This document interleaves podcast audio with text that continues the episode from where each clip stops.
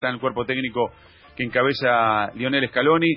Hablamos de, del ratón Ayala, Roberto Ayala, lo tenemos en línea. Fabi, ¿cómo estás? Pablo Giral te saluda, ¿cómo andas? ¿Todo bien, ratón? ¿Qué hace, Pablo? ¿Cómo va eso? ¿Cómo estás? ¿Cómo andamos? Bien, bien. ¿Cómo anda todo? bien. Acá, acá estamos, ya con un poco de fútbol, por lo menos, eh, no partidos viejos, así que viendo, viendo fútbol.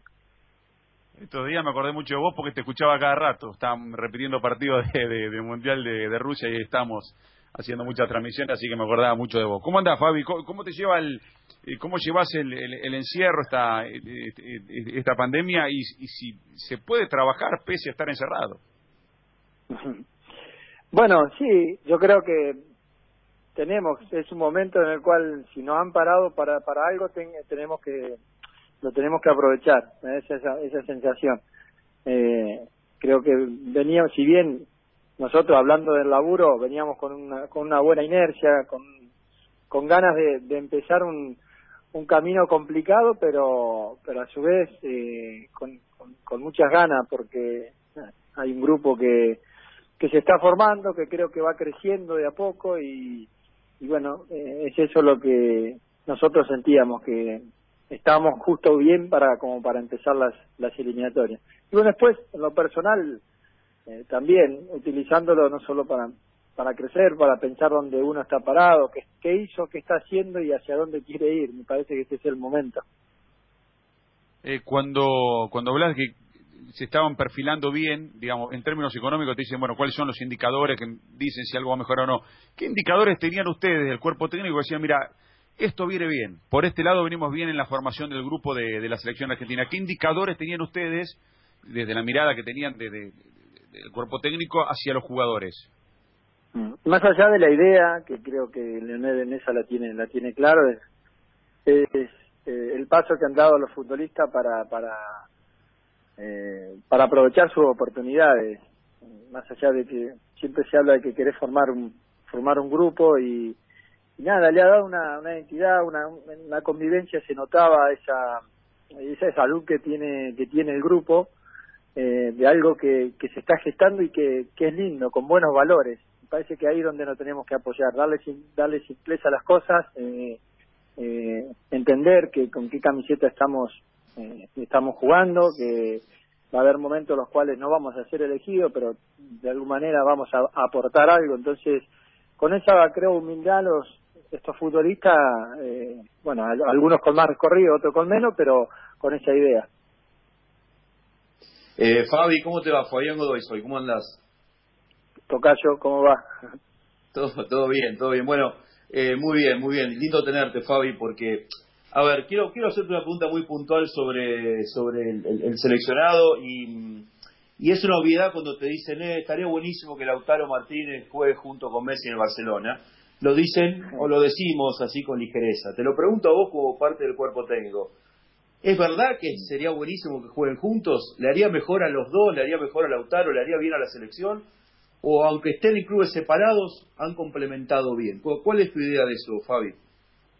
Mm.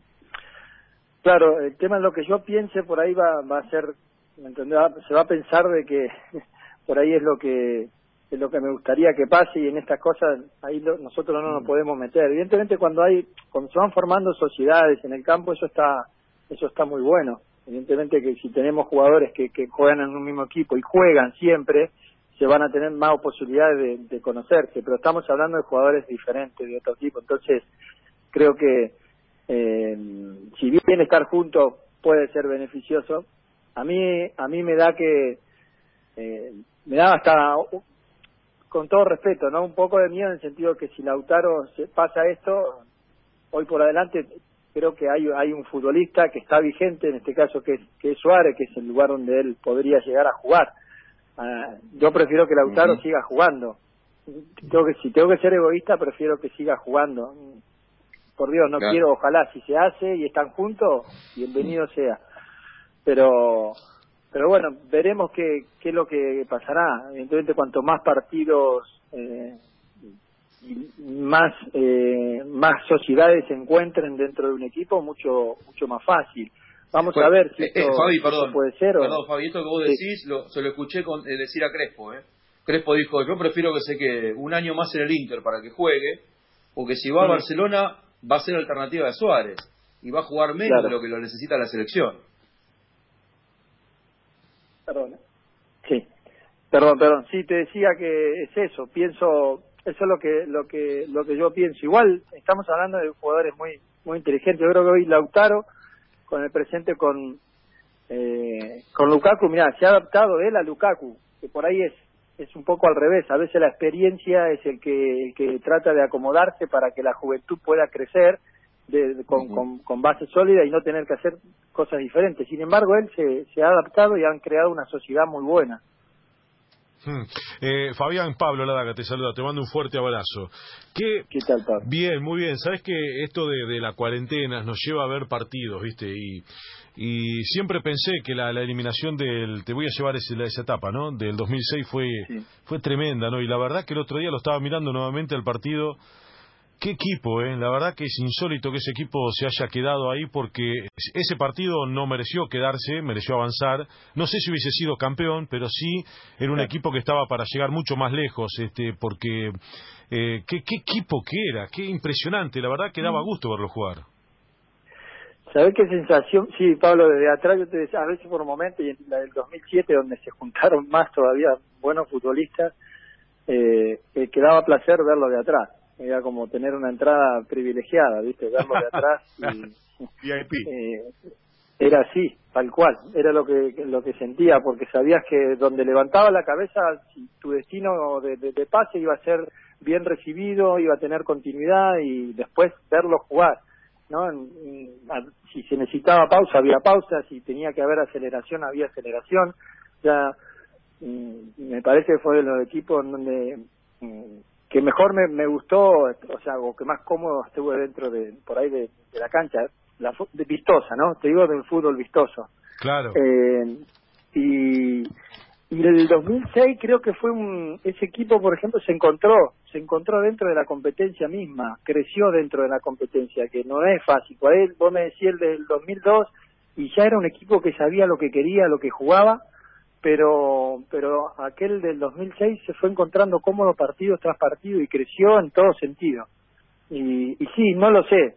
Sinceramente ese partido con Alemania, en la previa decíamos que por ahí no iban a pasar por encima porque se hablaba de la preparación física de ellos y demás, y después, sin embargo, eso no, no pasó, no sentimos ese agobio, al menos yo desde atrás en en el campo de juego.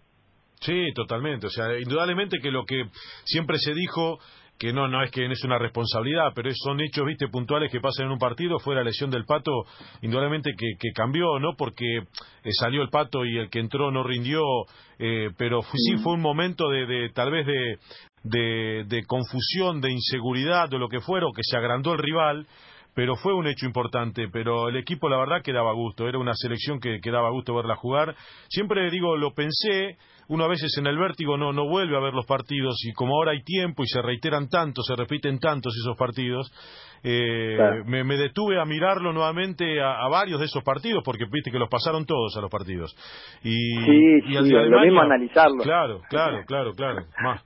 ¿Eh? ¿Eh? pasa eso, a mí en el 98 lo mismo, yo pensé, pensaba una cosa, yo en el 98 jugaba de una manera, en el 2002 era de otra, increíble, digo, ¿cómo puede ser que, que, haya cambiado tanto? Hablando así crudamente en el, en el gol de Owen, yo hablaba, viste, estaba, que lo charlé muchas veces ahora con estos temas de los vivos, lo hablaba mucho con con colegas y con y con gente que no era colega y se los contaba, digo, yo me sentía que estaba muy de libero, pero antes se jugaba más con libero, había un libero siempre. Entonces, yo terminé jugando al fútbol prácticamente en línea, por ahí tirando la línea más adelantada, donde los equipos están mucho mucho más cortos. Y en esa jugada decía yo, ¿cómo puede ser que esté tan atrás? Que esté tan atrás y los, los errores que vas encontrando y cosas que, que decís, ¿cómo puede ser? Yo pensé que había jugado bien y sin embargo hoy lo estoy analizando y digo, no, pero era el fútbol que, estaba, que se jugaba en ese entonces. Eh, Roberto, te traigo un poco más a la, a la coyuntura. Eh, arrancó el fútbol en Alemania, es una buena noticia, con algunos cambios, quizás desvirtuado. Yo quería preguntarte, ¿vos crees que el fútbol argentino, el fútbol argentino podría ser adaptable a, a la rigurosidad del protocolo para que pueda volver rápidamente como volvió en Alemania el fin de semana?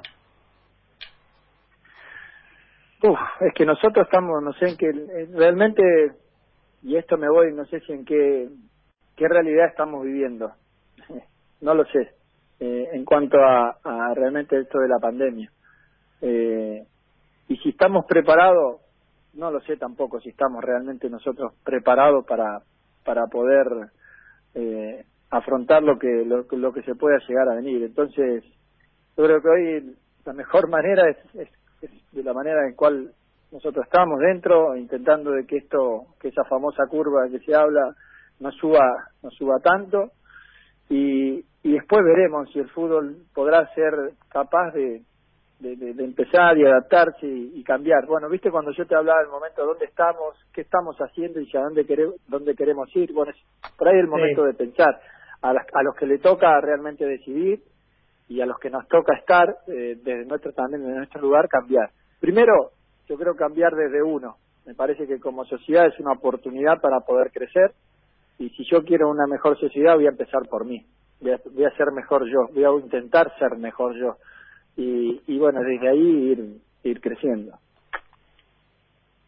¿Sabes que te quería hacer, eh, Ratón, una pregunta? Este fin de semana, eh, eh, un técnico chileno, eh, Zulantay de la, de la Sub-20, que me tocó verla acá en el Mundial de, Toronto, en, en, Canadá en 2017, dijo que a Bielsa en Chile le han besado los pies, pero nunca ha ganado nada en el extranjero, no ha hecho una cosa fantástica como para decir que él cambió eh, toda la historia, dijo su, respecto de Bielsa, y, esto lo, recogió Arturo Vidal, puso aplausos en, su Instagram como eh, validando esto y, demás. Y hace un rato aquí en la radio salió a hablar eh, Lucas Ocampo, dijo que Bielsa es, es más un profesor que un entrenador. Y, quiero escuchar tu versión. ¿Cómo lo, cómo le definís a Bielsa? Que eh, has tenido entrenadores de todo tipo de, de característica, de eh, creo que has tenido los mejores del mundo y quiero eh, eh, tu lectura al respecto. ¿Cómo lo definís a Marcelo?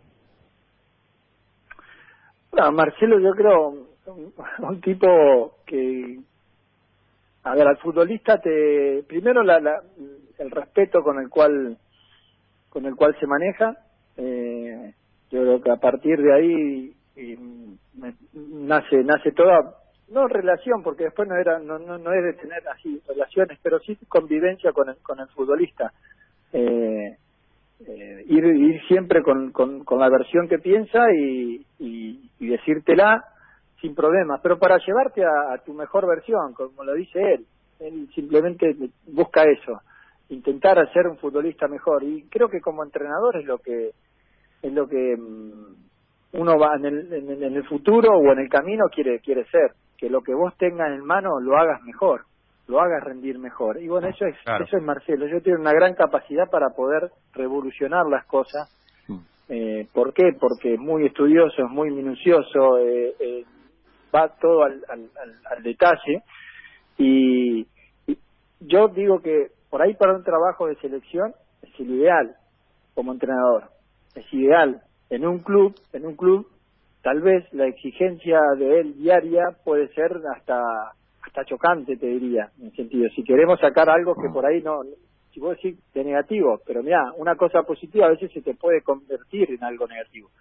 Eh, pero eso es lo que es, lo que para mí es, es Marce, un hombre que a mí en lo personal también me ha, marcado, pero muchísimo. ¿Por qué? Porque siempre confió en mí. Yo en los momentos que por ahí no estaba jugando en mi equipo, él, él me llamaba igual a la selección. Fabi, ¿eh? ¿y eso lo reconoce el jugador cuando, cuando es más grande? Digo, esto de que vos decías, me mejoró Bielsa, saca lo mejor de mí, por ahí en el día a día, por esa intensidad que maneja, uno quizás mm. no reconoce o no se está dando cuenta, eh, ¿lo, lo valorás más de grande esto? Y con el paso sí, depende de qué momento te, te agarro también de tu carrera, es verdad. Así es, eh, esa exigencia por ahí cuando es diaria a veces satura, es verdad, es así. Eh, pero bueno, él, si ustedes lo ven, no es que tiene proyectos tan largos en clubes. Pasa, pasa así, pero tiene esa capacidad que revoluciona todo, que, que, que pone al equipo en condiciones enseguida. Algo que no está bien, lo hace bien. Eh, ¿Sabes que hoy, salió, no sé si lo leyeron, hoy salió creo que en, eh, yo me confundo a veces en, los diarios, como agarro la mañana temprano, tengo todos los diarios ahí, a veces se me, se me cruzan. No sé si en Clarín en La Nación, uno de los dos diarios, salió un informe sobre lo último que ganó la selección argentina, el tiempo que pasó y que solamente eh, de las selecciones grandes importantes, Inglaterra lleva más tiempo sin obtener este, algo importante, sin ganar algo importante.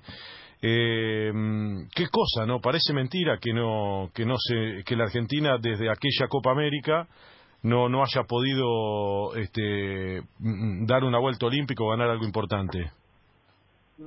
Sí, pero bueno, si nos repasamos más o menos, bueno, esta última generación ha tenido ahí las posibilidades, han estado muy cerca. Eh, nosotros también, dentro de todo, con dos finales también perdidas eh, de Copa América.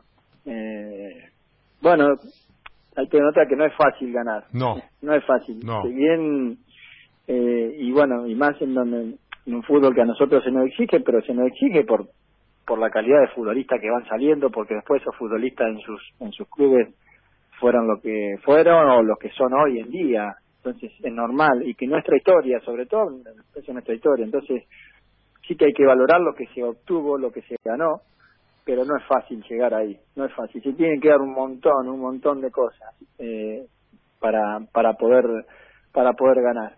Y hoy en día que, que los futbolistas al final te, llegan de una de una temporada larguísima en donde juegan un montón de partidos, un montón de minutos, porque prácticamente los jugadores de élite te juegan todos los minutos de, de todos los partidos, eh, quieras o no, llega un momento que por ahí en estas competencias eh, no llegan con la frescura que, que, se necesita en ese en, ese torneo. Hay en ese mes se tienen que dar un, muchos muchas variables, se tienen que combinar un montón de cosas, no solo una idea de, de, juego, sino que también el presente que, que, que, tiene cada cada futbolista. Y yo creo que también el factor suerte es mínimamente un porcentaje bajo y en determinados partidos hacen que por ahí el, el equipo crezca desde desde algo que lo puede favorecer, ¿no? Con el mm. factor suerte Hablas de, de, ese mes fundamental donde hay que equivocarse poco o nada y hacerlo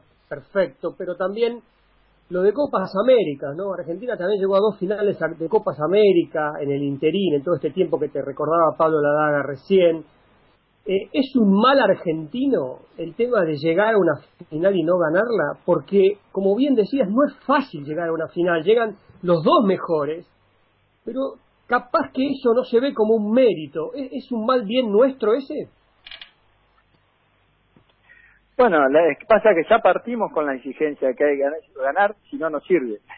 Partimos con esa con esa exigencia y empezamos a convivir con eso. El futbolista empieza a convivir con eso. Y bueno, y lo va y lo va haciendo. claro que es difícil para aquellos que que han llegado tantas veces seguidas, sobre todo seguidos. Ahí a un paso estuvimos de, de tener otra, otro campeonato del mundo. Imagínate, imagínate para esa generación que, que, ha estado que ha estado ahí.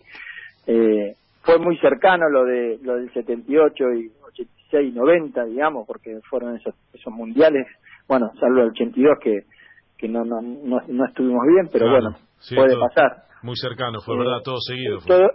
Exacto, nos pasó tan seguido que por ahí que, no sé, si eso nos forjó y nos dijo, eh, nos puso en un lugar en donde por ahí realmente no, no estamos, y hoy yo creo que Argentina es verdad, y coincido con el entrenador, que hoy Argentina tiene que volver a ganarse un, lugar, ganarse el respeto, pero desde el, campo de juego, desde ahí.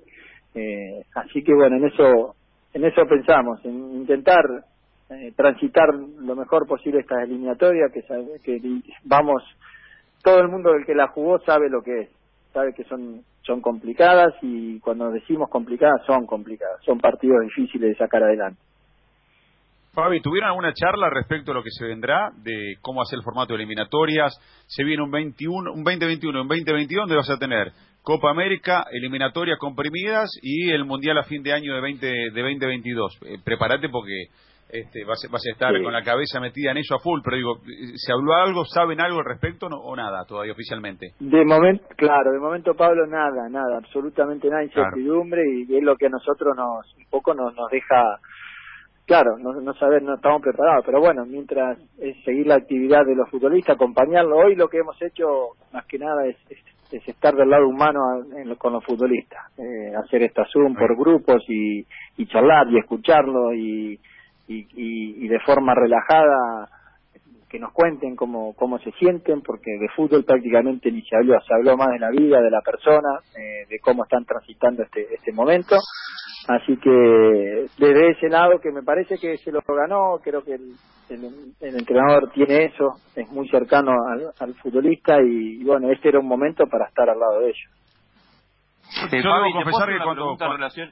Sí, sí. no, iba a decir Fabi que cuando, eh, cuando, debo confesar que cuando asumió Scaloni tenía mis reparos, digo, Scaloni, técnico de la selección argentina, qué, qué palmarés tiene, qué, qué currículum tiene, eh, después ya cuando empezó a elegir los colaboradores y lo eligió al ratón, y yo después de compartir, compartir un mes con él y, de, encariñarme con él y sentirme cercano, ya está, yo dije, ya está, si lo elige al ratón, un tipo que quiere la selección, eh, evidentemente eh, tiene claro y fue a buscar a tipos que son forman parte de la historia y, ya, ahí, ya, ahí ya como que me compró definitivamente porque después el equipo después nos compró. Pero lo que me pasó a mí Fabi creo que les pasó a muchos. Había algún tipo de reparo cuando llegó Leonel a la selección por, por la falta de experiencia sobre todo.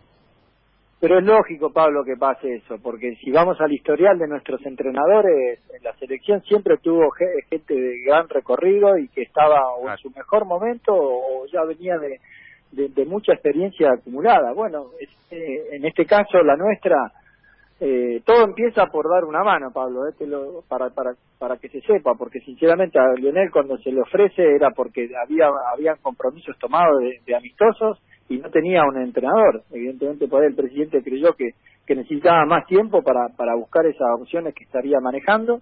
Y después, ¿qué ha hecho? El trabajo en silencio de Lionel ha convencido en, en que se gane esa, en el mismo lugar, es mi primera experiencia. Yo decido pasar de las oficinas al, campo por una cuestión personal, que digo que yo creo que soy más útil dentro del campo que, en una oficina, entonces, eh, bueno, él, él a enterarse de esto me llama, me lo comenta, mira, me dice, es un momento para dar una mano, te, te animás, estar, el grupo es este, está Pablo, está Walter, eh, me parece que, que, podemos hacer un... Y bueno, y me contó un poco su idea y nada, yo en un par de días le dije que, que sí, y hace un año y pico ya que, que estoy con ellos y la verdad que lo estoy disfrutando, pero pero muchísimo, pero con la responsabilidad del lugar en donde, en donde estamos.